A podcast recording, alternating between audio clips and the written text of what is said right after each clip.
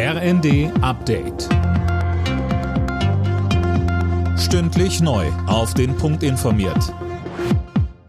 Ich bin Gisa Weber.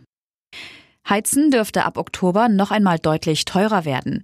Das Bundeskabinett hat sich auf die bereits angekündigte Gasumlage geeinigt. Energieimporteure sollen durch die ihre Mehrkosten an die Bürgerinnen und Bürger weitergeben können.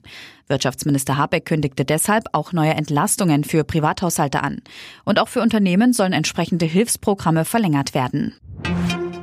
Die Lufthansa und Verdi haben sich in den Tarifverhandlungen für das Bodenpersonal geeinigt. Vereinbart wurde, die Gehälter in drei Schritten zu erhöhen. Los geht's bereits rückwirkend zum Juli. Streiks der Beschäftigten an den Flughäfen wie vergangene Woche dürften damit vom Tisch sein. Die Feuerwehr hat im Berliner Grunewald mit den Löscharbeiten begonnen. Wasserwerfer kommen zum Einsatz. Bis der Großbrand unter Kontrolle ist, wird es aber wohl noch dauern. Das Feuer war auf einem Sprengplatz der Polizei ausgebrochen. Dort hatte es Explosionen gegeben.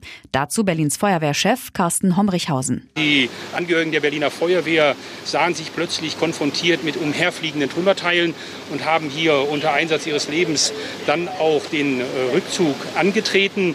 Auch das eine wichtige und richtige Entscheidung, zumal wir zu dem Zeitpunkt ausschließen konnten, dass Menschen in Gefahr sich befinden.